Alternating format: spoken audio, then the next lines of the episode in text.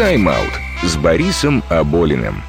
Физкульт, привет! Это подкаст «Тайм-аут» радиостанции «Город FM Екатеринбург». Меня зовут Борис Аболин, и каждый раз мы будем рассказывать здесь по две истории из мира спорта.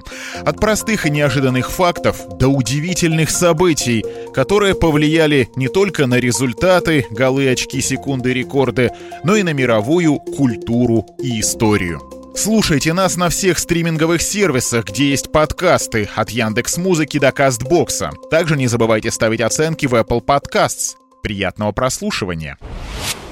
Сначала процитируем фрагмент книги Василия Аксенова «В поисках грустного бэби».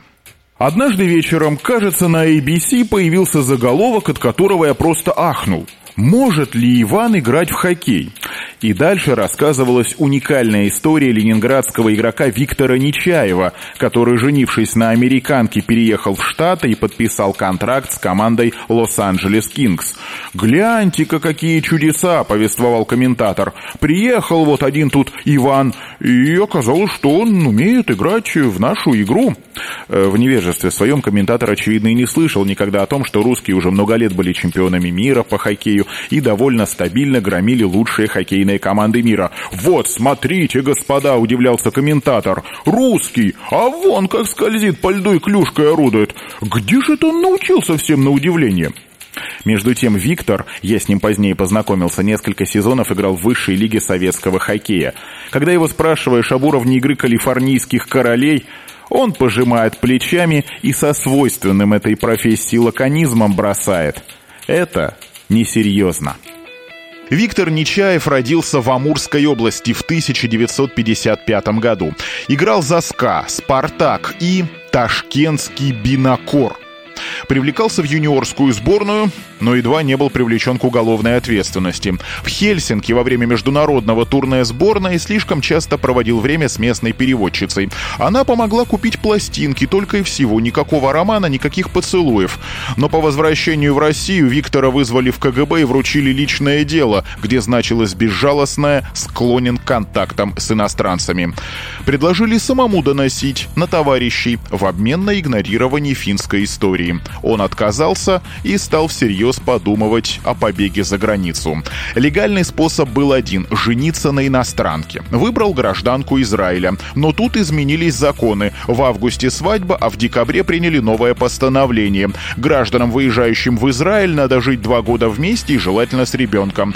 Пришлось разводиться и сжигать советский паспорт, чтобы взамен выдали чистый. Надежду уехать из страны Виктор не оставил, на этот раз женился на гражданке США Шерл Хейглер. Это был настоящий брак по расчету. Жених наврал невесте, что если она ему откажет, попадет в Афганистан. Предложил 5000 долларов. Согласилась, перебрались за океан, через полгода разошлись. На дворе весна 82 -го года.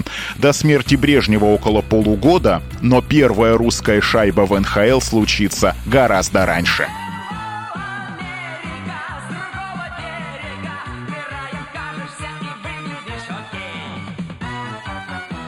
Чем заняться мертвецу в Денвере, простите, хоккеисту в Америке? Он ведь ни с кем не договаривался, никакого плана не было, но худо-бедно жизнь наладилась. Гражданство получил, язык выучил, стал в Лос-Анджелесе по вечерам играть с бывшими профессионалами, тут и попался на глаза менеджеру местного клуба Лос-Анджелес Кингс Джорджу Магуайру. Как раз э, короли организовывали тренировочный лагерь и отсматривали новичков.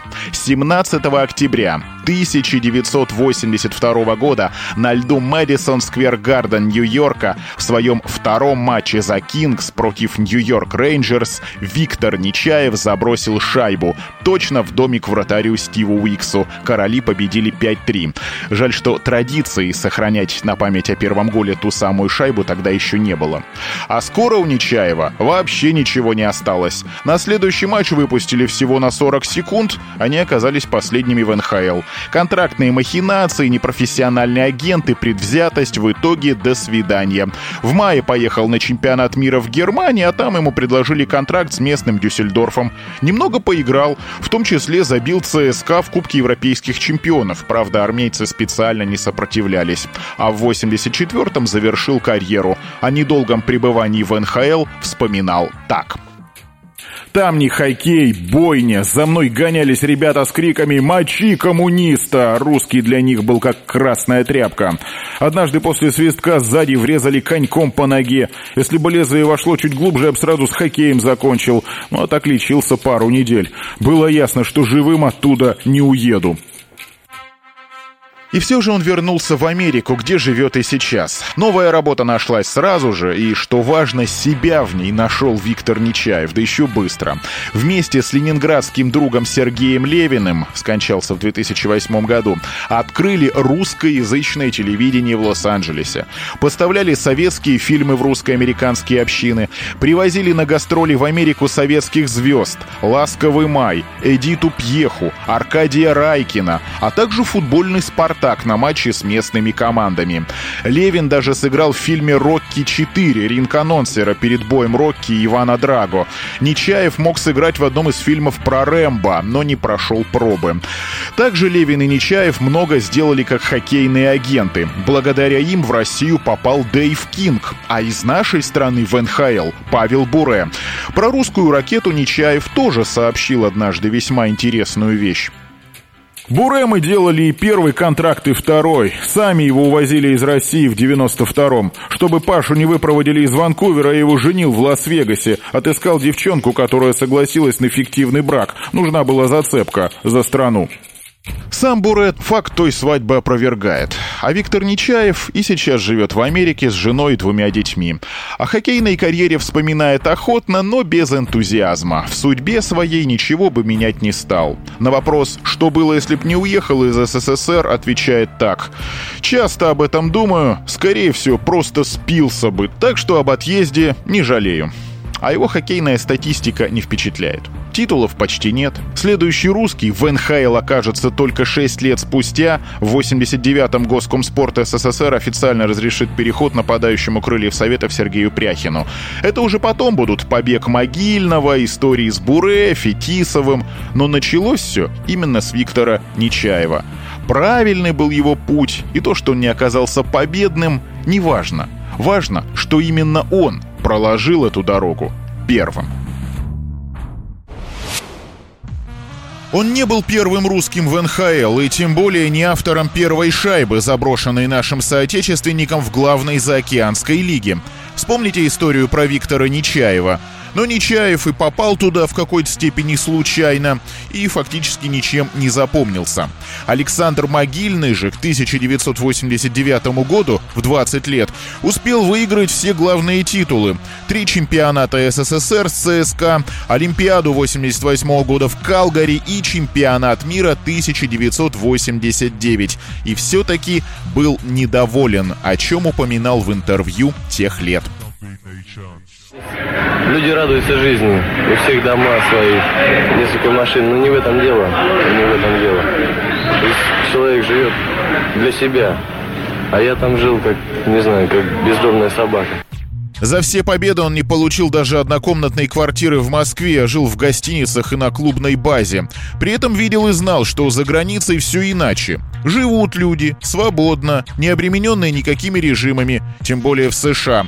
Тут и созрел план побега в Америку. Ради этого готов был даже побороть аэрофобию. Александр страшно боялся летать на самолетах.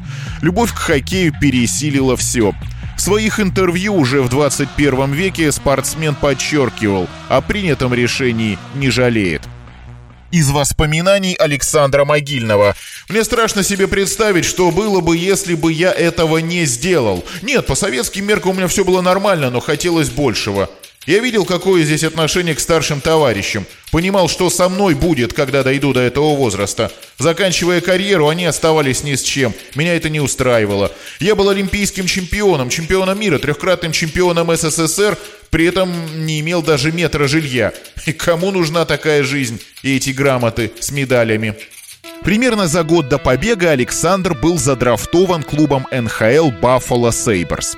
Как только выдался подходящий момент, позвонил главе скаутской службы Дону Льюсу, и тот на следующий же день вместе с генеральным менеджером клуба Джерри Миханом прилетел в Стокгольм, где завершался победный для сборной СССР чемпионат мира. У хоккеистов был свободный день. Походить по магазинам, закупиться подарками, сувенирами. В это время их почти никто не контролировал. Тут-то и начинается самая захватывающая часть побега Могильного. Ему сделали новый паспорт. По правилам хоккеисты вынуждены были свои загранпаспорта сдавать начальнику команды. Александра даже спросили «Алекс, ты еще можешь передумать, вернуться к команде, пока никто ничего не узнал. Хочешь?» Ответ был жестким. «Нет, летим». Подготовить документы до вылета сборной СССР домой не успели. И как в настоящем детективе Александру с американцами пришлось менять один стокгольмский отель на другой, потому что советская делегация уже хватилась и подключила все спецслужбы. Могильный даже не мог позвонить родителям в Хабаровск. Наконец, бумажные вопросы были решены, билеты куплены, и самолет с первым русским беглецом в НХЛ взял курс на Нью-Йорк из воспоминаний Дона Льюса. Конечно, мы знали, что все это связано с определенным риском, но осознали всю серьезность происходящего только когда прилетели непосредственно в Стокгольм.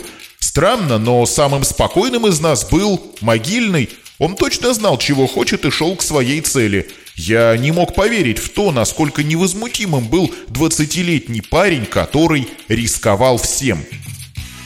Он не просто рисковал всем – он фактически потерял все. Например, дезертировал из армии, поскольку как игрок ЦСКА являлся действующим военнослужащим, а это уже измена родине без преувеличения. Так Александре писала советская пресса. Но что интересно, многие хоккеисты и болельщики поступок не осуждали. Во-первых, уже вовсю дул ветер перемен перестройки, а во-вторых, всем было даже интересно. А ну-ка, покажет он там в Америке Кузькину мать и Могильный показал. Хотя первым делом позвонил родителям 9 мая, в День Победы. Испуганная поднявшейся шумихой мать слезно умоляла сына вернуться на родину, но обратного пути уже не было. Александр слишком хотел играть в хоккей в Америке и чувствовать себя свободным. Однако в первом же интервью американским СМИ не избежал ностальгической темы. В Союзе интереснее играть. Там игра более техничная. Там. Мне кажется, в Канаде играть это, ну, игра такая складывается из того, что чтобы друг друга ударить там посильнее. В Союзе у нас так, более интересные ходы тактические. Вскоре в жизни Могильного все изменилось. Он подписал контракт с Баффало за первый сезон 180 тысяч долларов. Относительно небольшая сумма по меркам той НХЛ да и нынешний. Первые месяцы жизни за океаном он еще опасался, что агенты КГБ прилетят за ним и арестуют. К тому же английским языком не владел, активно учил.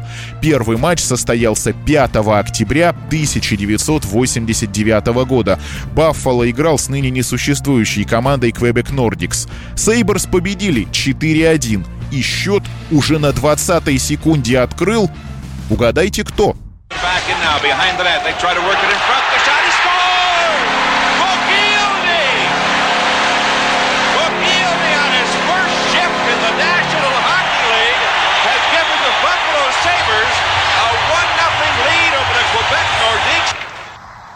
Этот гол попал в книгу рекордов Гиннесса как самая быстрая шайба новичка в НХЛ.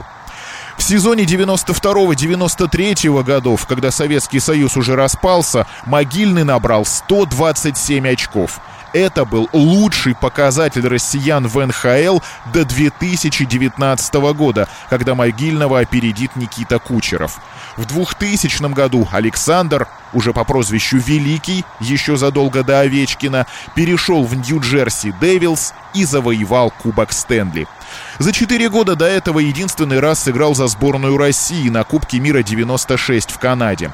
В 1114 матчах набрал 1118 очков, 512 шайб и 606 голевых передач.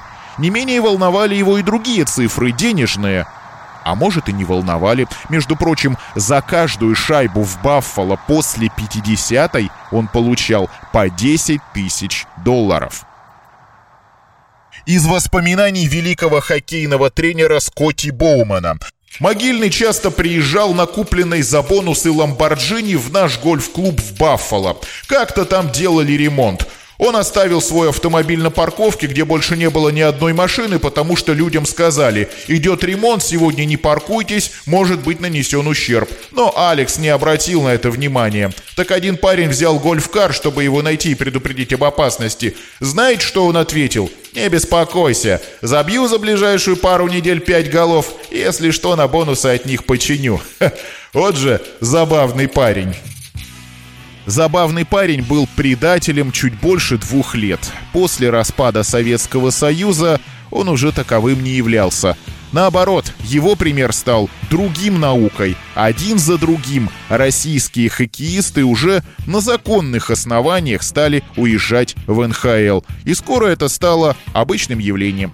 А Александр Могильный, один из семи российских хоккеистов, член тройного золотого клуба, куда входят олимпийские чемпионы, чемпионы мира и обладатели Кубка Стэнли, в 2006 году завершил карьеру и сейчас живет в родном Хабаровске, работает президентом местного клуба «Амур» и никогда не позволит себе даже засомневаться, что принятое 30 с лишним лет назад решение было правильным – путь-то в конце концов привел к славе и победам.